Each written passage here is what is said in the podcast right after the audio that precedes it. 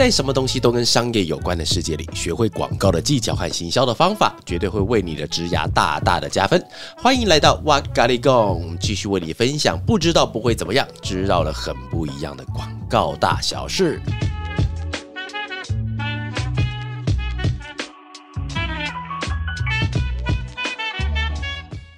好，那各位大家好，那我们今天要讲的题目叫做什么是广告公司的流程？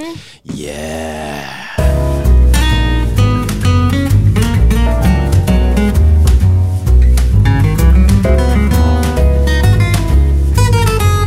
广告公司的流程。我们一直以为广告公司是一层一层一层又一层，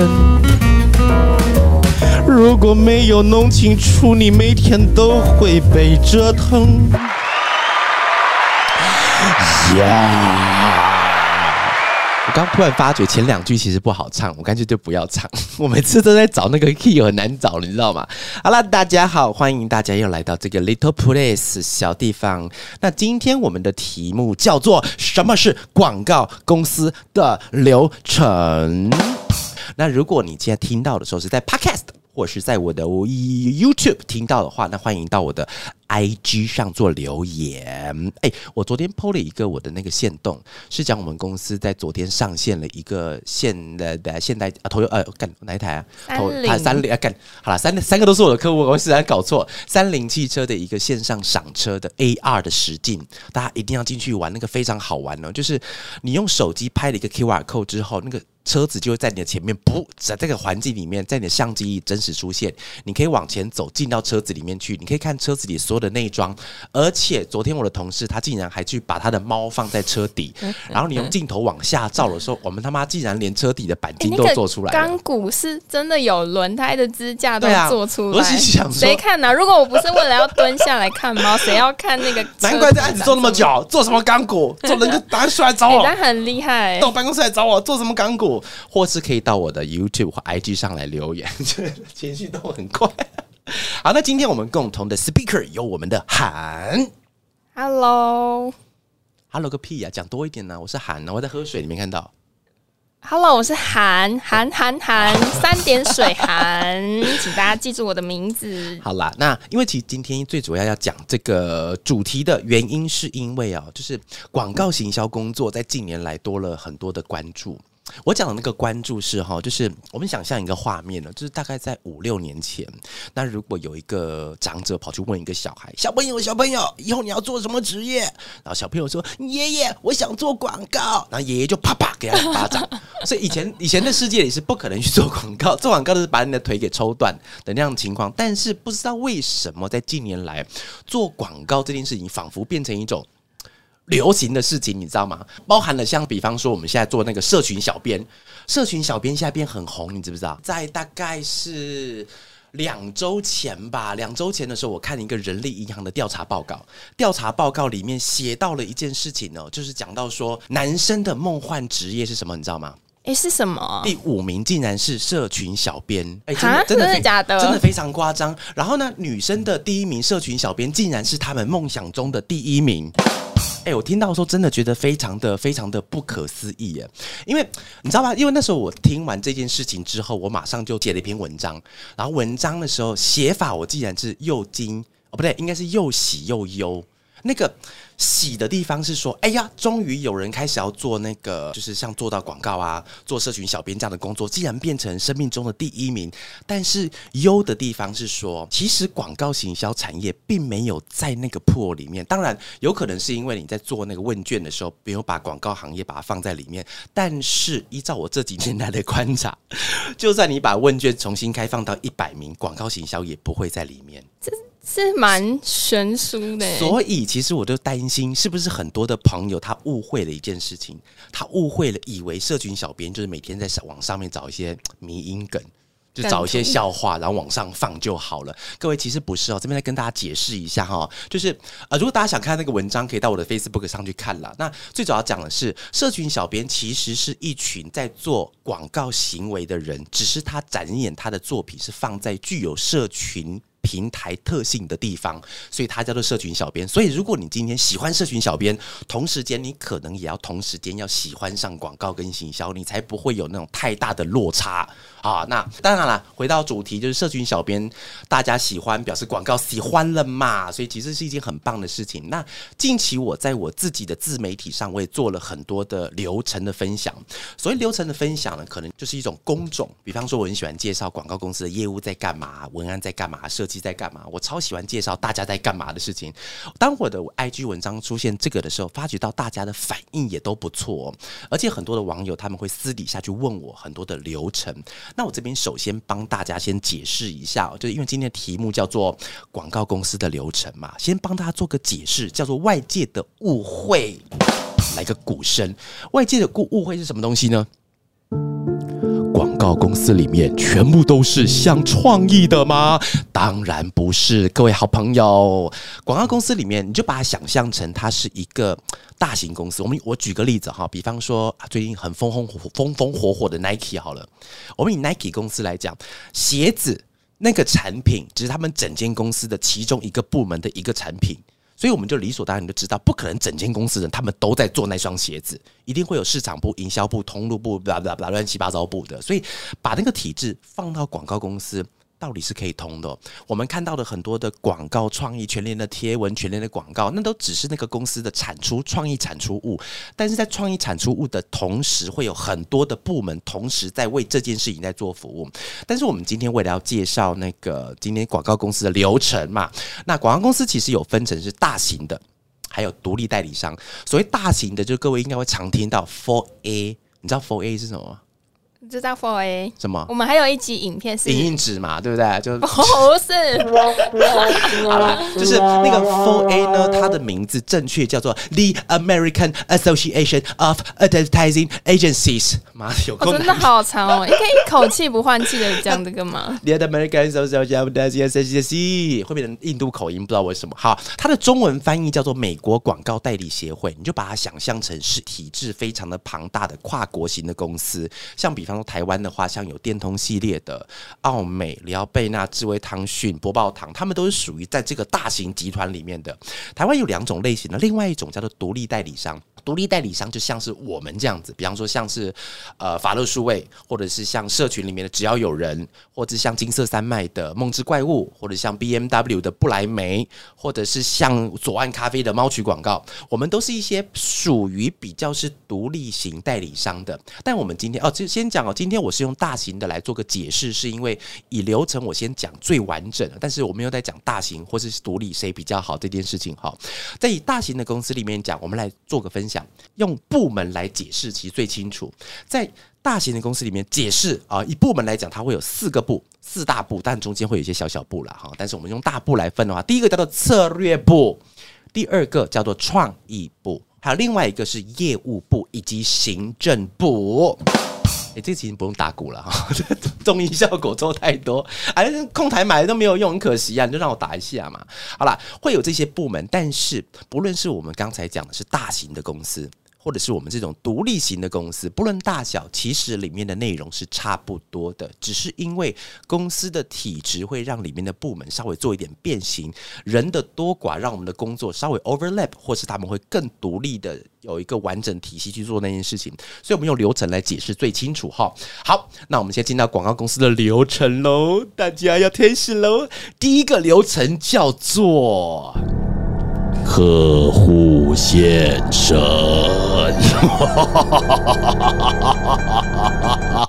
没没没没气了哈，没了客我们的客户爸爸妈妈出现了啦哈。那客户出来之后呢，他会有几种目的，那可能会有新旧品的宣传，会有促销的档期，会有品牌的形象哦，老牌子老信用好来开做一些广告。然后这个时候，当他们有一个目标出现的时候。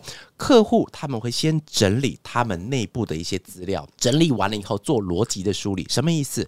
比方说，客户他这次出来找你是，哎，法乐来来来，小朋友来，我们来做个广告。我们这次的目的叫做促销档期，所以客户要先有一个逻辑上的一些整理。比方说，他们是什么产品要促销，他们要在什么地方促销，促销的时间有多长，它的价格可以下杀多少，通路怎么安排，他们会有一个基本的逻辑，先帮他们先整理好，交给我们是谁？代理商，代理商来了，哎，小朋友来来。来来来，请资源收银，好，向代理商去说明目标。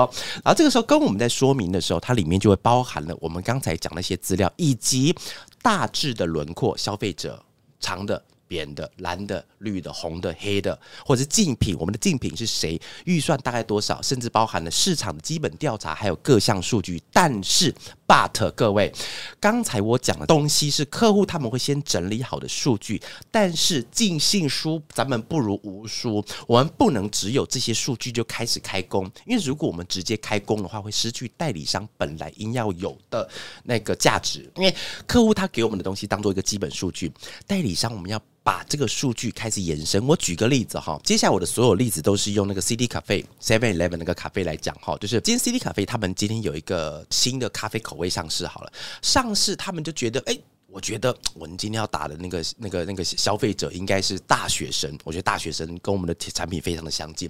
当我们把所有的资料都带回去之后，我们是不是要开始做大学生？是，但是也不是。这个东西是一种我们在提案上的技巧，我们会开始去挖掘。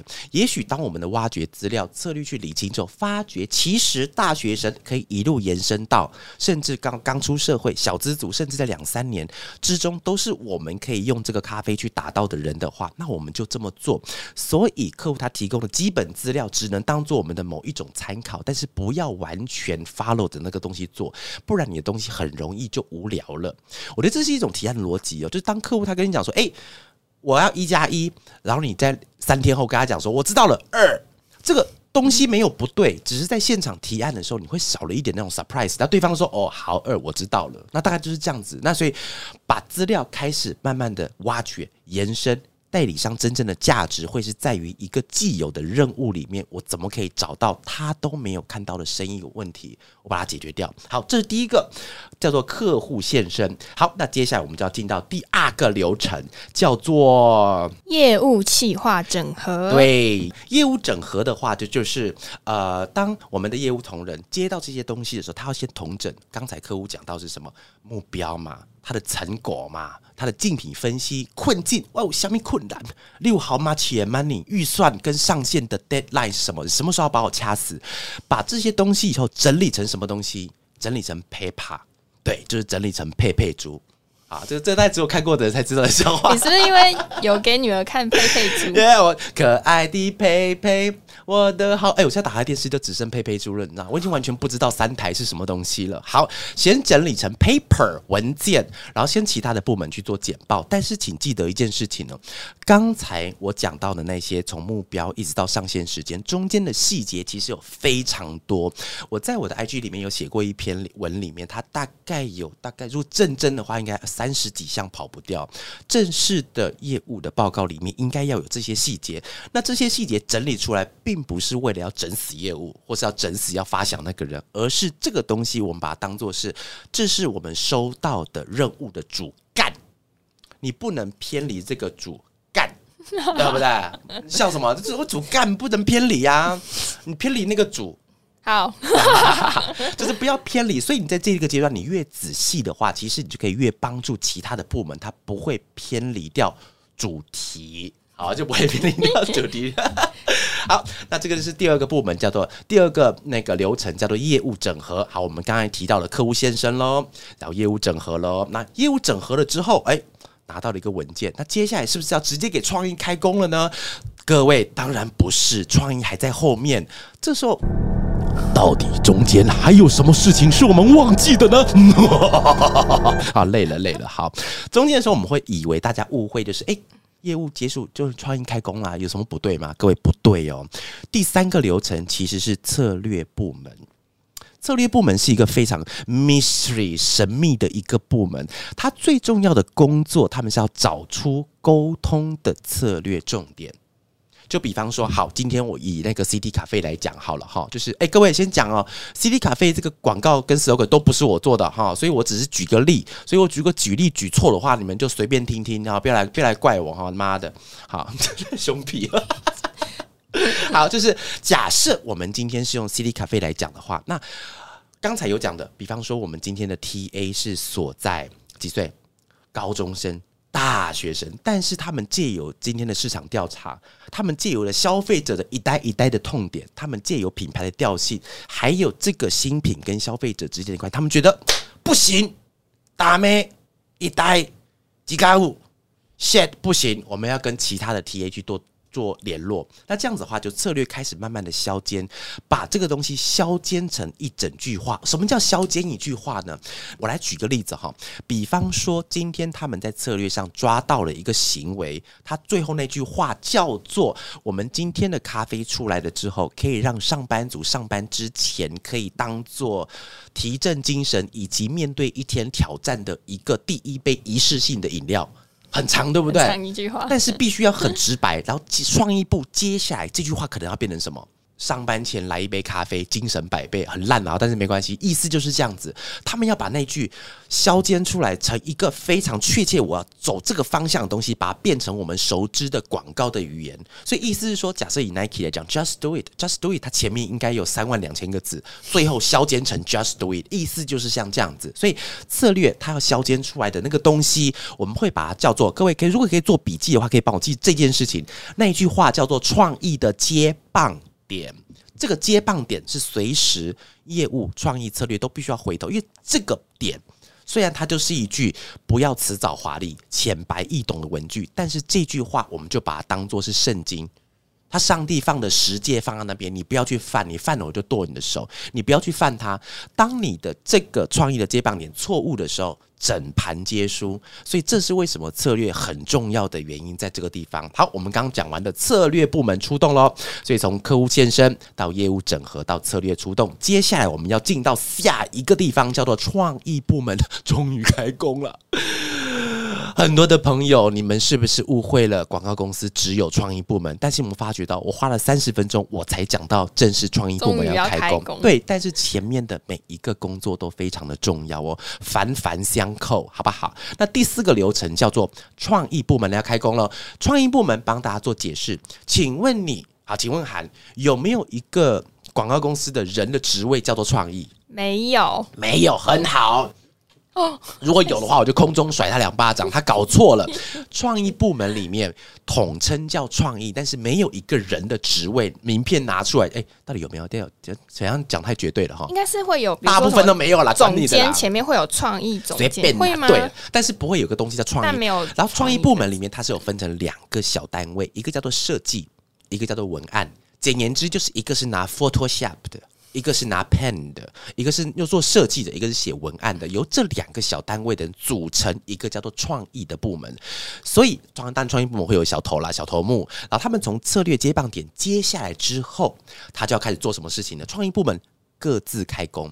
所以各自开工就是设计，你去找用设计去可以发想的事情；文案从文字上面的逻辑去想。但是两方可不可以交换去想？可以，没有一定是你只能用 Photoshop，我只能用笔交换拿，左右拿，互相交杯酒的方式拿，恶心死了哈！但是你可以用共同的去发想你的创意的雏形。所以，当想完了事情之后，也许设计先想到一些图案，哎，那个图形，我觉得那个广告可以怎么怎么怎么怎么，文案开始加工，或者是今天文案从前端先想到一些很棒的文字切角，哎，我想那个很屌很屌的文字切角，来帮我找一些什么样子的设计图。所以，两者各自提供不同的专场，目的就是为了要提供不同的角度。之前有个前辈跟我讲，他说设计是一群比较感性的人，文案是一群比较理性的人。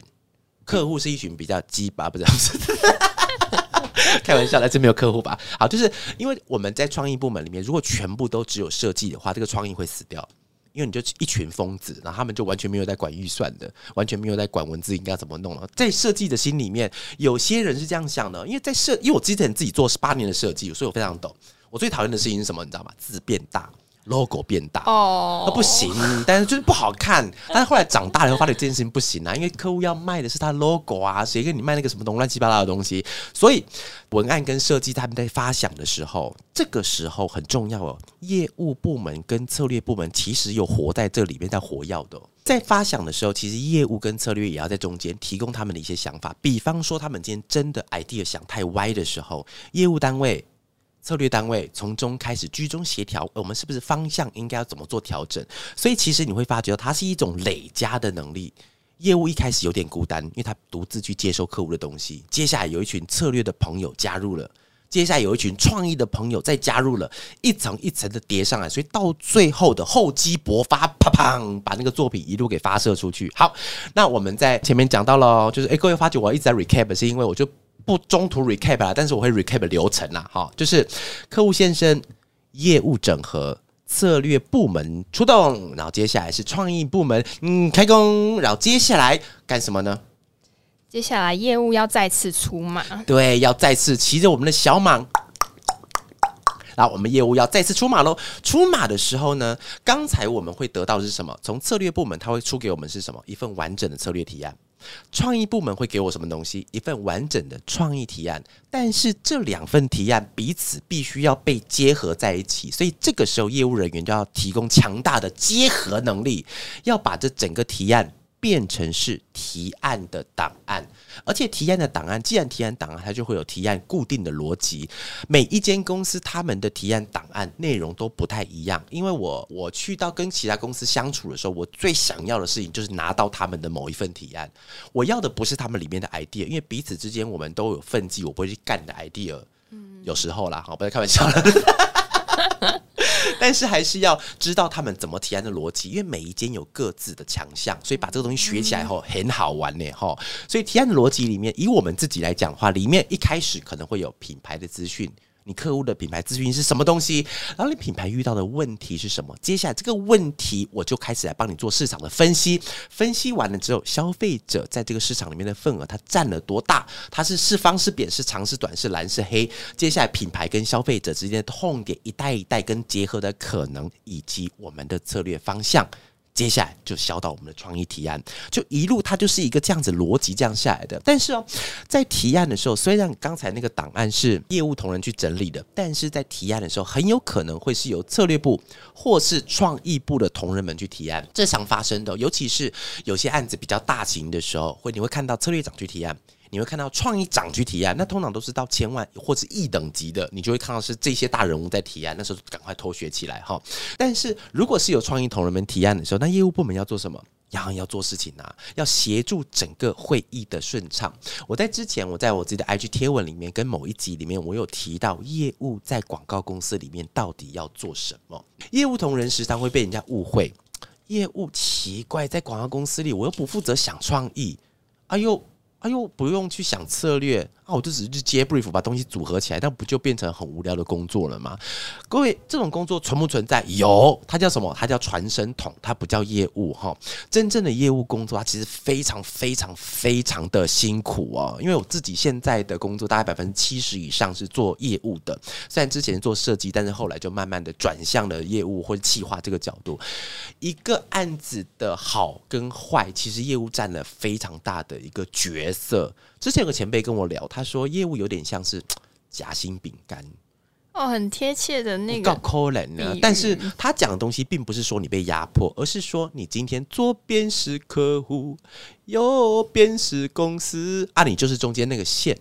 如果一个饼干没有中间那个线的话，那不合夹啊，你夹起来哒哒呢，呸呸，这样不好吃。好，所以业务其实是非常重要的一个工作，包含在我们刚才在讲提案的时候，你也要确保协助会议的顺畅。客户在讲什么，解释给创意听；创意在讲什么，讲给客户听。因为创意跟客户有时候会因为各自的立场跟各自的专长南辕北辙。一个往南跑，一个往北跑，我怎么办？捏起来，编数时，把它竖在一起。哈，好，接下来我们在提完案之后，就按照客户的 feedback 去修改那个提案。所以刚才我们讲到的那个流程哦，大致上流程已经快要讲完完了哈，就是从我们的客户现身到业务整合、策略部门出动、创意部门开工，跟业务再次出马。我那时候自己在整理完这份东西，我觉得有点像是那个，你有看过电影里面有那个心理医生，就前面会有那个铁球，有没有？五五颗，应该是五颗还是七颗？我记得是单数吧。一颗敲击一颗，另外一颗就会再敲击下一颗。右边那个就咚咚。哦，然后他们就会循形成一个回敲来敲然后你就会躺在那个躺那个床上啊，跟医生讲说，小时候的时候，然后就开始小时候曾经在树上被一只狗给抓下来。等一下，啊，就是 所以其实我觉得它的整个过程就很像是那个铁球，从客户现身到打爆。撞了以后策略，策略嘣撞到创意，创意嘣撞到业务，业务嘣又撞去客户，它一个这样子的循环，把一个广告公司里面的流程慢慢的把它给完成了。哈，好，那我刚才讲的那个部分呢，就是用一个比较大型广告公司的一个大致流程啦。那当然，独立代理商像是我们这种公司，或是我刚才提到的所有公司们，其实我们会有一点点的不同，是因为第一个最现实的是，因为我们的人并没有他们这么多，所以我们没有办法把每一一个部门分门别类，各自为政切开，所以在独立代理商在做的时候，如果各位朋友对于大型跟独立代理商心中有想做选择，那我这边也可以提供给大家一个参考的方向。在大型，你可以做到的事情是很精细。你如果你今天做设计的话，你有可能就是可以专精，把你那个设计的功夫给挖挖挖挖挖挖挖挖挖，一路挖挖挖的很深。因为你有很多人帮你共同完成那样子一个案子，你就把它想象成是一个五层的三明治，你就是一直当中间那一层火腿，你就可以把火腿做的非常好吃，一路往下挖。但是独立代理商是什么？你也是五层的三明治，但是你可能要负责上面的面包。罗勒叶到火腿，这三层可能都是你，然后下面两层是别人，所以我们今天要做的是用这个来形容，就是一个是比较深的，一个是比较广的，一个是你可以在地方做的很精，另外一个地方你是可以接触到很多的层面，所以你不管你今天要选择大型，有些朋友他们会问说，哎，娃娃，我想要进广告公司，我到底来说大型还是做小型，还是做独立的？我跟我我就会跟他们讲说，其实他们问题问错方向了，应该问说自己最想要尝试的是哪一种。没有对或错，大型的一定有自己的资源很广啊，你教育体系很好啊，办公室地点很赞呐，里面的柜台会有水果可以吃啊。诶，以前我在里奥贝纳上班的时候，里奥贝纳老先生就是发明这间公司、发创这这个公司的人，他们在桌上都会放苹果，嗯，然后一直延伸到现在，你现在去里奥贝纳进去，他桌面上 always 都有苹果。啊，因为那时候我刚进去，就是退伍进去嘛，然后因为平常也没什么钱买水果，我只要回我回家我就一定会带一颗回去，然后每天都有苹果可以吃，也这是这这是合法的，所以 我会跟那柜台小姐讲哈，就是因为我时常帮她搬东西，她就会让我偷拿几颗苹果哈，是蛮好玩的。好，所以刚才讲到就是独立跟大型会有些许不同，但我们的目的都是为了要让整个广告公司的工作运行的很顺利。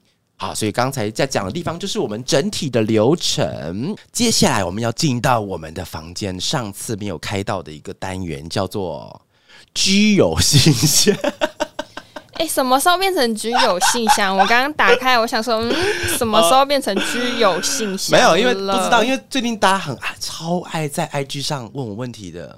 但是其但是其实我蛮开心的，你知道吗？就是我现在一天我真的花大一个一到一点五个小时要回答上面的问题。好，那我想说就把它取个名字叫“基友信箱”。那因为其实为什么要有这个单元，是因为这些基友们他们应该是对于他们工作或是一些。想法上面有一些问题，但是我觉得他们绝对不是一个孤立，他们的事情可能会跟很多的人都会有相关。那也许说你的问题有问到的话，答到的话，那刚好也帮自己做个解答。好，那这样子，好，那我们现在先回答这位居友，这位居友，因为我们要用化名，所以我们就把它叫做小 G G 吧。好，这位居友他叫小 G G，他的问题是啊，他坐在他是一个 A 一的位置，接下来要从 A 一到了 S A 一，如何有效的提升能力以及。广告业务除了沟通与效率外，我能如何准备更快速的达成目标，前进下一个阶段呢？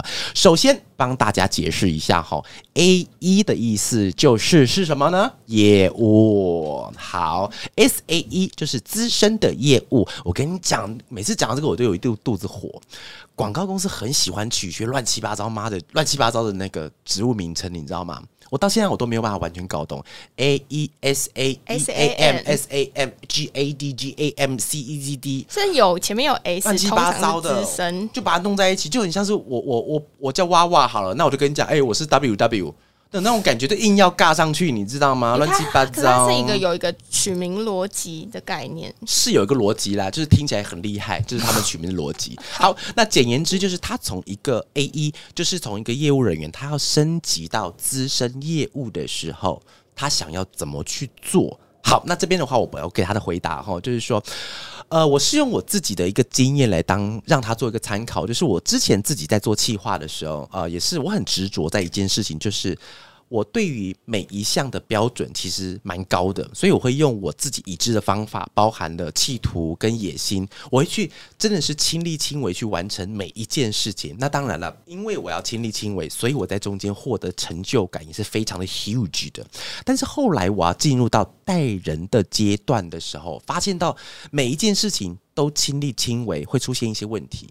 会出现什么问题？第一个是因为不是每一个人的做法都跟我一样，不是嘛？所以当所有人都只能照我的做法时，会出现几个状况，就是哎，干道不同不相为谋。我讲的方法也不是最快的，我不要听了，嗯，可能就跑掉了，对不对？那另外一个是因为可能人变多了，那亲力亲为的话，体力上我也无法负荷了，反而会造成那种效率低下。所以我们举个例子啊、就像是前面有座山。我们的目标就是要登到那座山上去，但是中间有很多种方法。我搭热气球，用飞的，用走的，用爬的，用滚的，我都可以过去。如果每个人都只能照我的方法走的话，其实会走得很辛苦哈。之后我跟几个前辈聊过以后，我开始转变我自己的做法，让我的注意力跟能力转化成可以引导团队到更好的地方去迈进。诶，好玩地方就来咯，因为不是每一件事情都是我亲手做的，反而可以让我的成就感跟团队走向更完整跟和谐的那种组成，很好玩。所以回到他的问题，就是 A 一跟 S A 一，就是业务到资深业务这两个职位，其实真的说穿了，它就是经验跟实力的多跟寡，熟悉度的多跟寡。它其实不代表是今天你挂了一个 S A E 后，你突然身上多两只手或多一对翅膀，没有这件事情，你就是因为你的资历变得比较深了，所以你变成资深的人。所以我建议他要建议小鸡鸡要注重的是先吃对东西啊，没有开玩笑。如何用他日渐成长的这个能力去训练自己能够带人？因为在广告公司里面，资深的业务 S A E，他必须要能把他手上他带的那些 A E 们。到引导到一个对组织更好的地方来，这样子的话，相信不是只有对团队，对他都会是一个更好的方向。所以不要一直执着在 S A E 是否我的 PowerPoint 要拉的比人家快十倍。哎，按错十倍，不想按到掌声。哎、十倍也是蛮值得或者是我今天认识的客户要多十个，不一定，其实都不一定，它没有一个标准东西叫做资深的。跟不资深的中间的差别，所以我这边很鼓励大家，就是像我今天啊，今天下午才发生一件故事，嗯就是呃，我因为我们现在正在提一个医美品牌的案子，然后今天下午去的时候，我跟我公司的同事在聊天哈，就是他目前现在有一个小小的一个问题，就是当比方说我跟他讲一个好的计划做三件事情，但是他会忘记。他只做到一件事情，他不是故意的，因为他经验不够，他不知道第二跟第三也要做。所以我就我就我觉得今天就举例给他，我说假设你今天有一天要带人，你的那位小朋友叫做 Michael 好了，那我跟他讲犯了一些问题，如果你同时间 Michael，我刚才讲了一个很重要的问题，就是会议上我我真的很不喜欢我们家的业务或企划在会议上是安静的。你不能安静，你一定要时常的引导客户跟发想，跟我们的创意一直引导，甚至引导赶快结束做会议记录都好。你不要安静，你安静我会不知道你坐在那边干什么。所以我跟他讲，假设你今天带一个人，他叫 Michael，Michael 在会议上 always 都 quiet，跟 Seven Eleven 一样，always quiet Seven Eleven。你会希望 Michael 讲话，所以我就讲说，也许是因为用我的立场去跟你讲，可能没有办法这么快 get 到，但是你就一直幻想你有个好朋友，幻想的好朋友在你的隔壁。Michael 该做什么事情，你应该会知道。我觉得让你的能力可以快速飞进的方式，是你已经可以用你的能力教导给下一个人，有点像是你怎么拿这样游泳比赛。游泳比赛的时候，假设你今天是游泳教练，游泳教练因为你要，因为游泳游泳是个很奇怪的东西，每个人姿势都一样，因为他有他有所谓的标准姿势。那为什么有人快，有人慢，有时间姿势就特别的标准，因为你在教他的游的同时间，你会一直不断的要练习你的基本姿势，所以你在教的同时，你的基本姿势会更扎实。所以我希望大家在 S A A 一，或是你以后从不管什么狗屁职业，你要从资深、资浅到资深的时候，练习你的身边的那一位 Michael，他就是以前的你，你要怎么带他，就是希望你现在往那个方向做，这样会更好。